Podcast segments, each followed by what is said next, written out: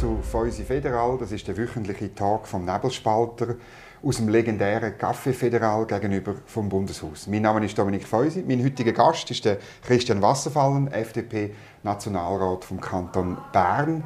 Ähm, wir reden heute über zwei Sachen, die überall diskutiert werden, nämlich über das Rahmenabkommen, über was denn sonst, und über das CO2-Gesetz, wo wir Mitte Juni abstimmen.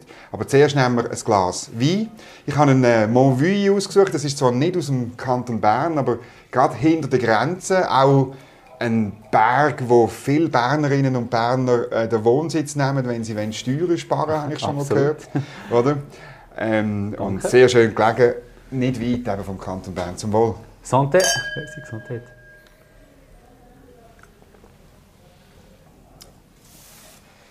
Ist frisch, oder? Völlig gute Wunderbar, Weise. ja. Man ist fast am See dort, ja. Genau, es fehlt nur noch der See. genau. Gehen wir zum ersten Thema, Rahmenabkommen. Am Sonntag hat ähm, die Interpharma eine Befragung publiziert, dass angeblich 64 Prozent der Leute sind für das Rahmenabkommen. Umfrage Hammer hat den Blick geschrieben und der NZZ hat auch gesagt, jetzt hat der Bundesrat aber ein Problem, wenn er das Rahmenabkommen nicht vors Volk bringe. Wie sehen Sie das? Also der Umfragehammer, das Wort ist eigentlich vom äh, EU-Botschafter selber über Twitter, wo hier in Bern ist momentan. Ähm, ich habe die Fragestellung sehr genau nochmal angeschaut, jetzt in Bezug auf diese Fragestellung. war eigentlich, ja, will man, dass man generell die Bilateralen absichert und stärkt äh, mit so einem Abkommen. Ich meine, da kann man ja fast nicht dagegen sein. Aber es ist ja mhm. nicht um das Rahmenabkommen gegangen, das wir zur Debatte haben, sondern es ist allgemein um eine irgendwie um einen Rahmen gegangen, den man nicht näher definiert hat. Also ich gebe diesen Umfrageergebnissen oder so diesen allgemeinen Umfragen, die in so einem Moment kommen, äh, immer kritisch mit drei Fragen hinterfragen. Warum jetzt? Ähm, wer ist dahinter und wem nützt es? Und, äh, und wem nützt es in diesem Fall? Ja, wenn man sieht, der erste Tweet vom EU-Botschafter, der ist rausgekommen mit dem Wort Umfrage, haben wir, ist, glaube ich, das war relativ klar. Mhm. Aber ich meine, ähm, letztlich haben Befürworter schon ein bisschen einen Punkt. Oder ich meine, die Bevölkerung will gesicherte Beziehungen zur Europäischen Union. Das ist ein wichtiger Partner. Absolut, also ich bin auch einer, der immer für die Bilateralen ist ins Feld gezogen und in die Abstimmungen gezogen ist. Äh, die Frage, die wir jetzt aber haben, ist eine ganz andere. Oder? Wie tut man jetzt die, effektiv die Verträge, die wir haben, wie gehen die weiter? Das ist die eine Frage. Und die andere Frage ist, was nützt unser institutionelles Abkommen, das jetzt auf dem Tisch ist, unweit von, von hier, wo jetzt zur Debatte steht. Und dort sehe ich halt einfach die Problematik vom Souveränitätsverlust. Mhm. Also es ist ein Abkommen, das auf der einen Seite zwar aussagt, ja, ähm, wir wollen gerne in eine Streitschlichtung hineingehen und minutiös über, über Ausgleichsmaßnahmen, Verhältnismäßigkeiten diskutieren, mhm. aber im gleichen Abkommen haben wir eine Superguillotine, die heisst, ähm, wenn man das Abkommen jemals verlassen möchte, dann sind alle bilateralen Verträge weg. Also das ist ein völliger Widerspruch. Aber das gibt Rechtssicherheit, oder? Also dann hat man nachher einen Rahmen, der institutionell prägt ist, ein Streitschlichtungsverfahren. Nachher wissen wir, woran wir sind. das Problem ist, oder, man hat ja, selbst wenn ich jetzt das Beispiel nehme, oder die Unionsbürgerrichtlinie, die ja. von mir aus gesehen eine dramatische Einwanderung in unsere Sozialwerke zur Folge mhm. hätte. Wenn man jetzt das nimmt, oder, dieser Teil ist nicht einmal erwähnt in diesem Abkommen. Mhm. Aber die, die, Europäische Union und der Europäische Gerichtshof, und da komme ich eben zu dieser Streitschlichtung, mhm. ähm, die sagen eigentlich schon heute, ja, das gehört für uns eigentlich an und für sich als, er als Erweiterung von der Personenfreizügigkeit dazu. Und jetzt kann man sich eins und eins zusammenzählen und sieht, man hat einen Streitschlichtungsmechanismus, der letztlich sogenannt verbindlich, so wie es im Abkommen steht, Jawohl. der Gerichtshof, Europäische Gerichtshof die Rechtsauslegung macht, die natürlich zum Ergebnis wird kommen, nein, liebe Schweizerinnen und Schweizer, die Unionsbürgerrichtlinie gehört dazu. Und dann geht es nur noch ähm, darum, ob wir jetzt zwei Ausgleichsmaßnahmen über uns ergehen oder nicht. Und das Schiedsgericht muss dann über die Verhältnismäßigkeit von denen ähm, befinden. Und was das mit Souveränitätsgewinn ähm, zu tun hat, verstehe ich nicht. Oder mit Rechtssicherheit. Und mit Rechtssicherheit auch nicht, weil es, es droht uns ja in dem Sinne Erosion von unseren Rechten, wenn ich das Sozialversicherungsrecht anschaue, dort werden viel mehr Ansprüche kommen von den anderen Ländern, von diesen Personen. Und ich habe mal ein paar Urteile gesehen vom Europäischen Gerichtshof in Bezug zu Unionsbürgerschaft, Ansprüche auf die Sozialversicherung, die haben mehr oder weniger immer zugunsten von denen, die beanspruchend sind, in den jeweiligen Ländern entschieden. Also mhm. da werden wir einschauen, das ist schon jetzt klar. Mhm. Jetzt ist Ihre Position aber geht deutlich weiter als die von Ihrer Partei, oder, die sagt, es gibt nur nur in Anführungszeichen, die drei Anwendungsprobleme, also Unionsbürgerrichtlinie, Lohnschutz, staatliche Beihilfen und dann Guillotine, das ist auch eine Position von der mhm. FDP, oder, wo klar ist, die muss weg. Aber jetzt das Betonen von dem Souveränitätsverlust, das geht schon deutlich weiter. An und für sich ja nicht, oder? Wenn, man, wenn man unser Parteiprogramm anschaut und mhm. Positionspapier, wir haben 2018 haben wir ein, äh, ein Positionspapier gemacht in, in Airolo und dort mhm. ist eigentlich genau der Claim war selbstbewusste Europapolitik, klare rote Linie, eben, mhm. eine Unionsbürgerrichtlinie, die Guillotine, die man nicht wollte, und die starke Stellung vom Europäischen Gerichtshof, die man doch ja. deutlich kritisiert hat. Und wenn ich das jetzt eins und eins zusammenzähle, dann sehe ich, all die roten Linien, die wir dort definiert haben, sind schlicht nicht erfüllt. Mhm. Also kann man als Freisinniger nur zum Ergebnis kommen, Nein zu diesem Abkommen. Mhm. Und jetzt, was soll man machen? Es gibt die, die Wirtschaftsverbände oder Wirtschaftsvertreter, die dafür sind, die fordern einen Plan B oder sagen, ja, man muss unbedingt weiterverhandeln. Wie sehen Sie das? Also, bei dieser Gemengelage, die jetzt passiert ist, dass man auch Verhandlungs der Verhandlungstaktik hin, dass das Top-Level-Gespräch stattgefunden hat. Das zeugt ja davon, Guy Parmelin, Ursula von der Leyen, das zeugt ja davon, dass man auf der höchsten Eskalationsstufe ist. Mhm. Alles andere ähm, wäre eine Fehlinterpretation. Und man hat auch gesehen, dass in dieser höchsten Eskalationsstufe keine Einigkeit erzielt ist mhm. wurde. Das ist der Moment in den Verhandlungen, wo man, der, wo man aufsteht und den Tisch verlässt. Das Abkommen ist so nicht mehr zu retten. Das ist die Aussage von mhm. dieser Eskalationsstufe und dieser Uneinigkeit. Mhm. Jetzt äh, wir das Abkommen mal beiseite und hören und schauen, bisschen, was, was effektiv bei uns auf dem Tisch ist, was immer kritisiert wird. Mhm. Technische Konformitäten, MRA, genau. vor allem im MedTech-Bereich. Jawohl, Ende Mai, also schon genau. bald das Problem eventuell. Ja.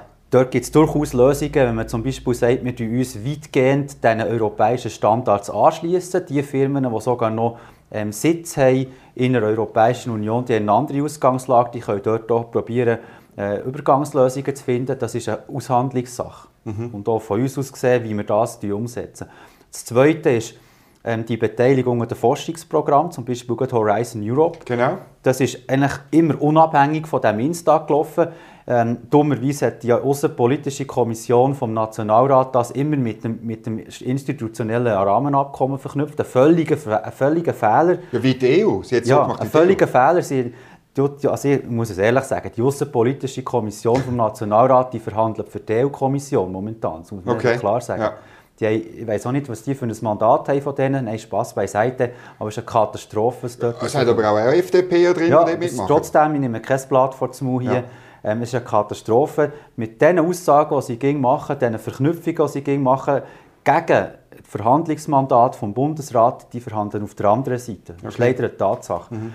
Aber zum, nochmal zum Forschungsabkommen. Ja.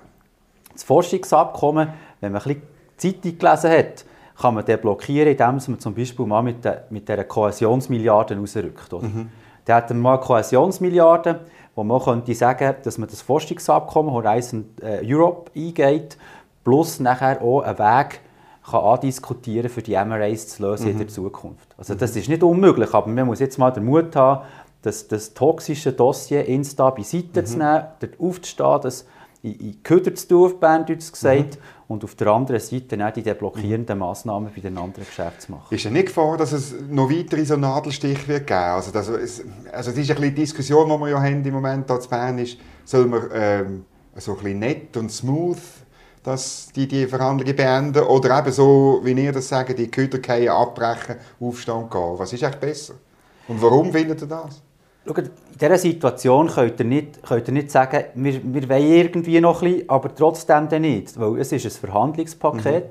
Die EU hat das ja schon lange in dem Sinn rechtlich gesehen paraffiert in der Verhandlung. Das heisst, ja. für sie ist das in, in Stein gegossen. Das ist für, für die Europäische Union ein erratischer Block, wo man nicht mehr verhandeln kann. Also, das Ergebnis ist nicht befriedigend, für beide Seiten offensichtlich nicht also für uns sowieso nicht, dann lässt man das beiseite und, geht, und tut sich auf die neuen äh, Pisten konzentrieren. Das geht gar nicht anders. Mhm.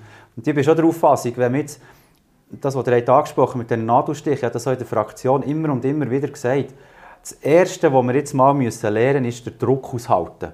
Mhm. Wir haben das bei der Börsenäquivalenz gemacht. Der Schuss ist ja für die EU hinten raus, weil unser Handelsvolumen ist gestiegen in der Börse, mhm. weil man die Titel entsprechend hat müssen ähm, nur noch auch die europäischen Titel hat man müssen dann plötzlich an der Schweizer Börse angeben. Genau. völlig hinten raus. Ähm, also erste Priorität ist mal Druck aushalten, das zweite ist eigentlich eben selber Prioritäten setzen. Also MRAs, Horizon Europe. Wenn ich, ich bin Bildungspolitiker, aber ich muss es in dieser Deutlichkeit sagen, wenn ich die Auswahl habe zwischen Horizon Europe, Forschungsabkommen und Erasmus Plus, dem Studentenaustausch, mhm. Dann ist ganz klar, dass wir Horizon Europe brauchen, das Forschungsabkommen. Mhm. Erasmus Plus können wir individuell mit den Ländern lösen. Wir, haben, wir sind ja jetzt auch nicht assoziiert und das funktioniert auch. Das können wir lösen. Also die Prioritäten setzen und letztlich müssen wir auch, das ist immer der dritte Punkt, den ich gesagt habe, gewisse Hausaufgaben machen. Strommarktliberalisierung ist der integrale Bestandteil, dass wir ein Stromhandelsabkommen überhaupt umsetzen können. Mhm. Es redet immer auch, uh, das Stromhandelsabkommen, Versorgungssicherheit das ist für die Versorgungssicherheit nicht einmal so relevant, aber das Relevante daran... Wir, wir, sind doch darauf angewiesen, auf Stromimport im Winter. Ja, aber das Stromhandelsabkommen bezieht sich auf die Intraday-Märkte. Das Jawohl. ist die EPEC-Spot, das sind die Spot-Märkte, also, man innerhalb des Tages tut handeln, genau. hin und her. Hin und her, ja. tagesscharf. Das ja. ist viel mehr das. Aber wenn wir ja, das, was wir ja wollen, ist Winterstromlücke, ein genau. halbes Jahr voraus schauen, Reservehaltung, strategische Reserven. Mhm. Das müssen wir selber machen. Aber also wir, produzieren? selber machen, produzieren, ähm, den Markt so aufstellen, dass dort wieder investiert wird. Mhm. Oder? Das ist ja momentan weder bei der Wasserkraft, leider noch weder bei der Kernenergie, noch bei Gaskraftwerken, noch, noch die Photovoltaik wird, wird Also wir machen im Moment genau das Gegenteil von dem, was Sie fordern, oder? Ja, das ist, das ist leider eine Tatsache, ja. aber mir ist blindlings dort halt etwas im nachgerannt, wo man einen, einen Phantom hat nachher mhm. jagen Aber der Punkt ist, das Stromhandelsabkommen mit der Europäischen Union, wir können uns nur an diesen Märkten überhaupt ankoppeln, an die Märkte ankoppeln, wenn wir selber unseren Strommarkt vollständig liberalisiert mhm. haben. Also auch für Kleinkunden. Genau, nicht nur, nicht nur Grosskunden, genau, größere KMU, sondern mhm. auch wir als Privatpersonen mhm. oder eben KMU, die können heute den, Strom, den Stromanbieter nicht selber wählen. Genau. Aber wenn wir wetten, dass wir dort an diesen Märkten teilnehmen in Europa, dann müsste das der Fall sein. Mhm. Die Hausaufgabe haben wir noch nicht gemacht. Ähm, das ist, das ist alles natürlich richtig, aber im Moment ist so ein bisschen wie die Stimmung, ja, wir können gar nicht davonlaufen, habe ich manchmal das Gefühl. Oder? Also wenn ich mit Leuten jetzt rede, die vielleicht eine andere Ansicht haben, ja, das, das kann man nicht machen, Brüssel vor den Kopf stoßen. Kantone haben diese Woche auch gesagt, wir müssen weiter verhandeln. Dann äh, ähm, die EU-Botschafter haben auch gesagt, die Schweiz und Brüssel müssen sich jetzt bewegen. Also, ähm, ja, tun wir uns doch ein bisschen weiter verhandeln und vielleicht bewegen. Wie, wie seht ihr das? Also spannend ist auch einmal, der hat jetzt das Wort mehrere Mal so gebraucht, oder? Der redet von Verhandeln. Ja. Ähm, die ähnliche oder die gleichen Kreise haben jahrelang behauptet, wir können nur noch Präzisierungen diskutieren ja. und ja nicht nachverhandeln. Genau. Und das sind jetzt die gleichen, die sagen, wir müssen auf Gedeih und Verderben das, das Abkommen retten und nachher verhandeln und nachher verhandeln. Item. Lassen wir das. Aber der Punkt ist doch der, man sieht die Annäherungen nicht. Oder? Vor allem seitens der Europäischen Union ist die Annäherungen nicht da. Also wir hat beim, beim Lohnschutz hat man vielleicht einen ganz kleinen Teil, den man könnte dazu nehmen könnte. Hingegen bei der Unionsbürgerrichtlinie, bei den staatlichen Beihilfen, das ist noch so ein Nebenthema, das aber auch wichtig ist.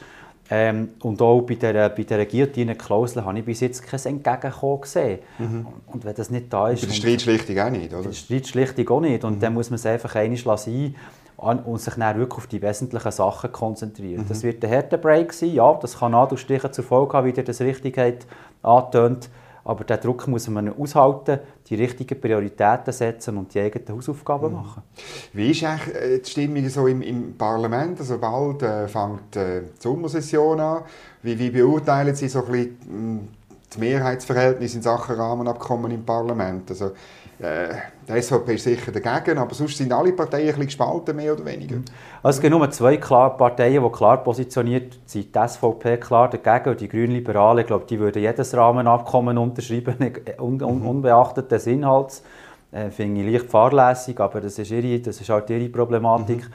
Ähm, und die anderen Parteien sind durch, durch und durch äh, heterogen unterwegs. Das ist so. Also ich sehe bei der, vor allem auch bei den Sozialdemokraten der Gewerkschaftsflügel gegenüber ähm, äh, dem Flügel ähm, nebst äh, wie Präsident Erik Nussbaumer, das mhm, sind, das sind Lichtjahre, oder, äh, mhm. dort dazwischen liegen. Also, das muss man schon sehen.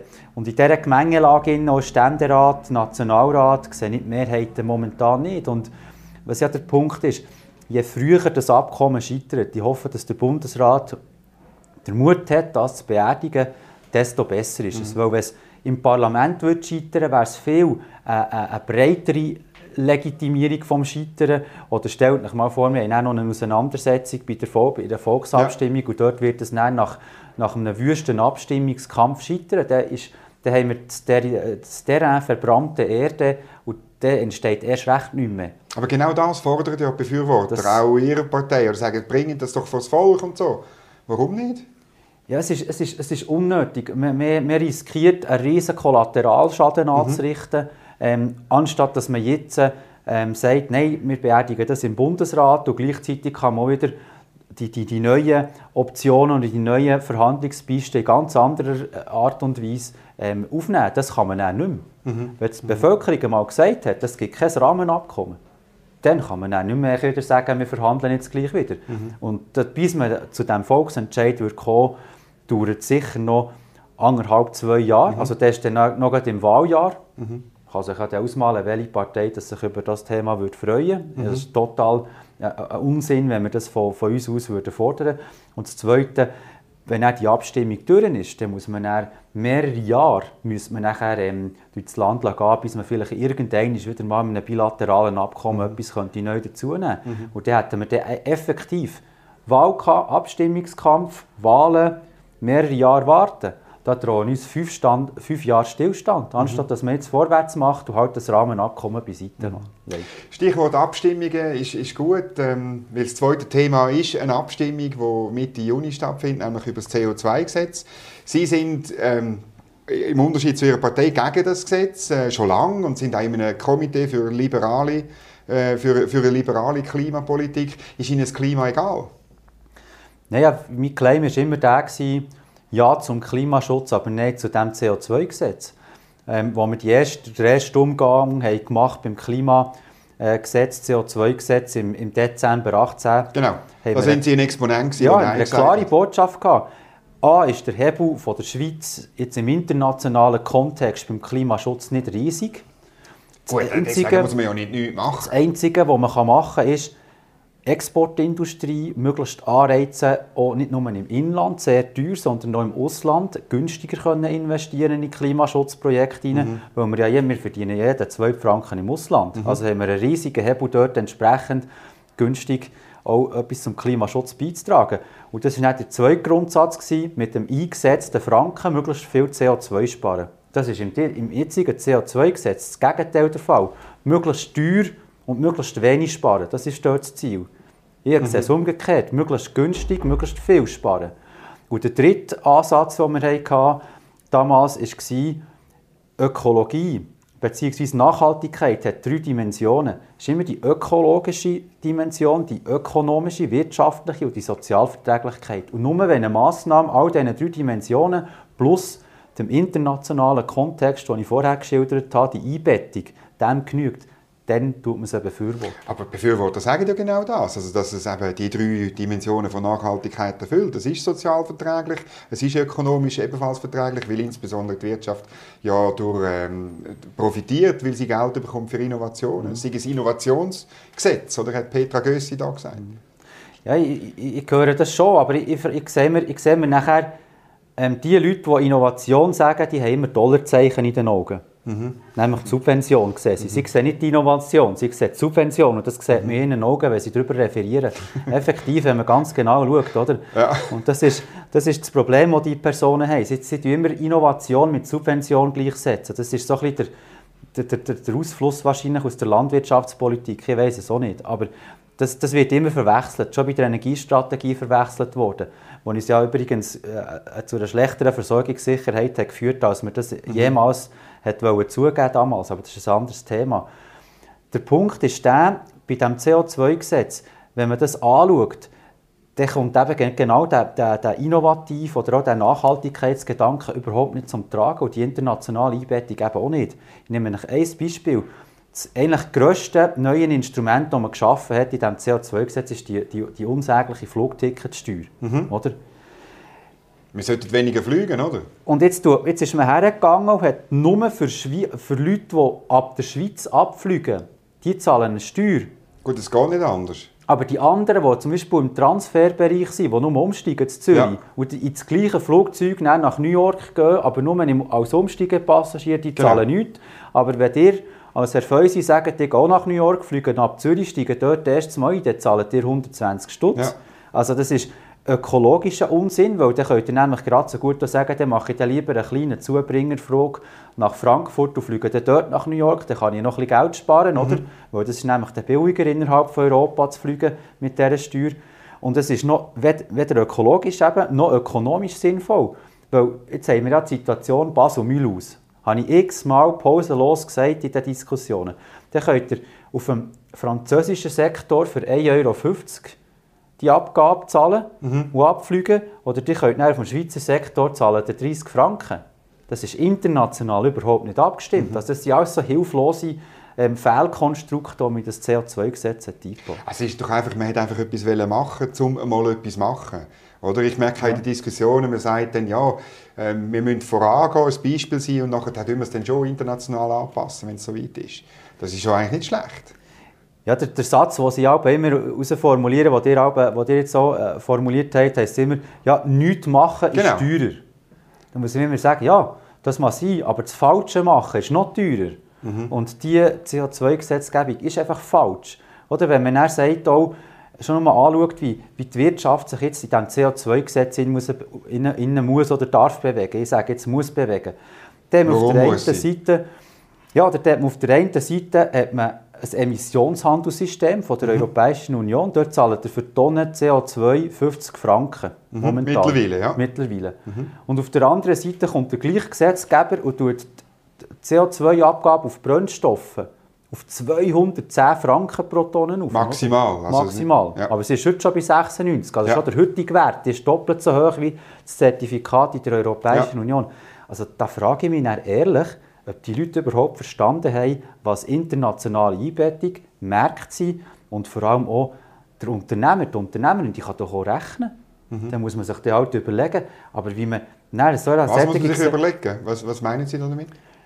Da muss man sich dann eben überlegen, in welches System gehe ich jetzt, aber wenn man es so teuer macht, wenn man es so teuer macht ähm, für die Produktionen, insbesondere für die Hauseigentümer, wo es eine Brennstoffabgabe, mhm dann wird es dann irgendwann halt heissen, entweder werden Produkte massiv teurer, erstens, mhm. oder zweitens, ich tue einfach, wenn es jetzt um die Mieterschaft geht, ich tue die Kosten abwälzen. Mhm. Und die gleichen, die sagen, ja, es profitieren ja alle. Hier in der Stadt Bern haben wir erst eine Diskussion im Stadtparlament, wo eine, Mieter, eine, Miete, eine Mietkontrolle fordert, so wie in Berlin, dass man die Mieten muss kontrollieren vom Staat. Ja. Unter anderem wegen den energetischen Gebäudesanierungen. Dort dürfen die Mieterinnen und Mieter ja nichts dran zahlen, das müsste der Vermieter zahlen. Mhm. Die gleichen gehen auf das Podium am Abend und sagen, ja, es wird alles billiger für alle, für alle und äh, die Leute profitieren im Durchschnitt mhm. davon. Aber man muss doch die Sachen teurer machen, weil wir etwas machen für den Klimaschutz. Da bin ich sogar noch einverstanden, aber dann muss man es clever machen. Mhm. Was Oder ein cleveres System, das wir, wir immer hatten, zum Beispiel, ist, dass man mal grundsätzlich die verschiedenen Bereiche von der Wirtschaft oder der Gesellschaft mal unterschiedlich anschaut und nicht alles über eine Leiste schlägt. Mhm. Ganz im Grundsatz. Im Detail die Energieagentur von der Wirtschaft, das Modell, wo man sich von der CO2-Abgabe auf, Brennstoff, auf Brennstoffe kann befreien kann, wenn man konkrete Zielerreichungen, CO2-Absenkungen, Energiesparungen investiert, Jawohl. ist gut. Dann hat man ein Ziel, ich will CO2 sparen, dafür kann ich mich von der Abgabe befreien, ich investiere das und das und das. Ist gut, erfüllt. Führt dazu, dass wir international das beste CO2-Reduktionssystem haben mit der Energieagentur von der Wirtschaft, was es überhaupt gibt. Und das Schöne daran ist, die Firmen, es sind über 4000 Firmen, die heute bereits heute, also schon vor Jahren investiert haben, auch, die haben eine Übererfüllung.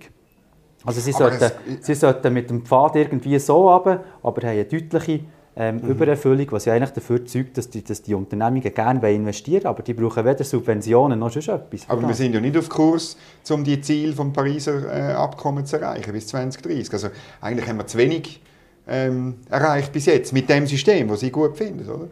Also im industriellen Sektor muss ich euch widersprechen, dort ist man auf einem sehr guten mhm. Kurs unterwegs.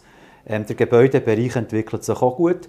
Beim Verkehr kann man geteilter Meinung sein. Mhm. Jetzt muss man sich dort auch die Frage stellen, was machen ich jetzt entsprechend? Auf der einen Seite haben wir das System, das ist halt aufgesetzt worden, dass man sagt, der CO2-Grenzwert, jetzt tun wir von 130 Gramm pro Kilometer gehen wir auf 95 Gramm, mhm. oder? Das wird zu relativ hohen Sanktionszahlungen führen bei den Automobilimporteuren, mhm. aber das ist halt part of the game. Aber auch dieser Zielpfad, den kann man ohne das CO2-Gesetz umsetzen. Also für das brauche ich die Abstimmung hier nicht. Mhm. Und das ist eigentlich der Punkt, dass man in den Sektoren immer schaut, was ist das, was uns zum Maximum bewegt. Mhm. Und was sagen Sie zum Argument, wenn, man, wenn man das ablehnt, äh, muss man wieder, muss man wieder vorne anfangen? Und, und die, die Variante, die Sie und das liberale Komitee ähm, fordern, eben mit, mit einem Emissionshandel ähm, ähm statt einer CO2-Steuererhöhung, ich meine, das, ist denn das mehrheitsfähig? Und das dauert wieder vier, fünf Jahre. Verlieren wir die, oder? Also wir haben Übung, das bestehende CO2-Gesetz zu verlängern. Wir haben vor kurzem mal, äh, basierend auf der Idee, dass man die biogenen Treibstoffe bei dem Import steuerbefreien, die synthetischen, mhm. Entschuldigung, ähm, Dort hat man ja dann gesagt, man muss alle Massnahmen, wo ja die CO2-Gesetzberatung relativ lang ist gegangen, Jawohl. die Massnahmen, die dort drin sind, mal verlängern. Ja.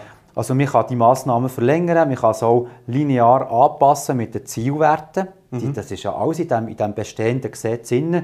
Man kann die Schrauben leicht anziehen bei denen, wo man sieht, ja, da, muss, da müssen wir noch ein bisschen weitergehen, das kann man alles machen. Aber das Problem heute ist, bei diesem Gesetz ist doch, warum, warum will man das? Man hat einen Fonds, ich komme wieder zu meinen Dollarzeichen in den Augen, mhm. einen, Fonds, einen Klimafonds von 1,2 Milliarden mhm. ungefähr.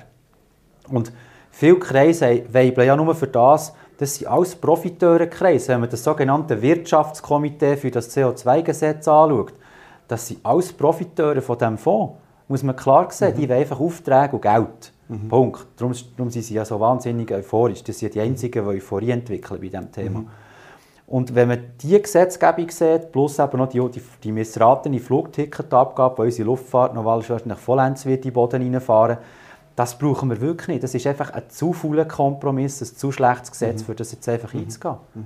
Warum ist denn die FDP gleich dafür? Ich meine, warum ist die FDP gespalten bei einem wichtigen Thema wie Energie und, und ja? Aber ich kann, ich kann nur so viel sagen, oder?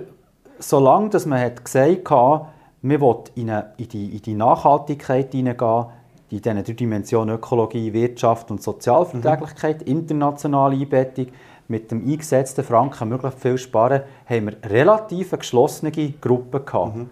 Dann hat man irgendwann plötzlich im Wahljahr die Nerven verloren, wo das Thema ist, ich kann es nicht anders sagen, mhm. ähm, und hat einfach alles umgedreht. Und jetzt ist man plötzlich, jetzt kommt man mit Subventionen, jetzt kommt man mit, mit, mit Klimafonds. Ähm, die Verordnung allein hat 171 Seiten und 261 Artikel. Also es ist ein Bürokratiemonster und wir sind immer mit Antibürokratie-Plakate in die Wahl entzogen. Oder? Das sind einfach diametrale Widersprüche. Mhm. Und die, die Vorlage die führt einfach dazu, dass wir in Etatismus, in einen planwirtschaftlichen Ansatz hineingehen, mit Milliardenumverteilung. Und die Umverteilung haben wir auch nie wollen. Und klar, wenn wir 1,2 Milliarden Geld verteilen, dann braucht es entsprechend einen, einen grossen bürokratischen Verwaltungsapparat. Und das gehen wir auch noch ein. Und darum sind sehr viele Freisinnige nicht von dem mhm. überzeugt. Wir verteilen lieber noch ein bisschen verteilen. Definitiv. Vielen Dank, Christian Massenfallen, für äh, den Besuch und für das Gespräch und ähm, auf ein äh, anderes Mal. Merci vielmals, ja. Merci. Gesundheit. Danke, Merci.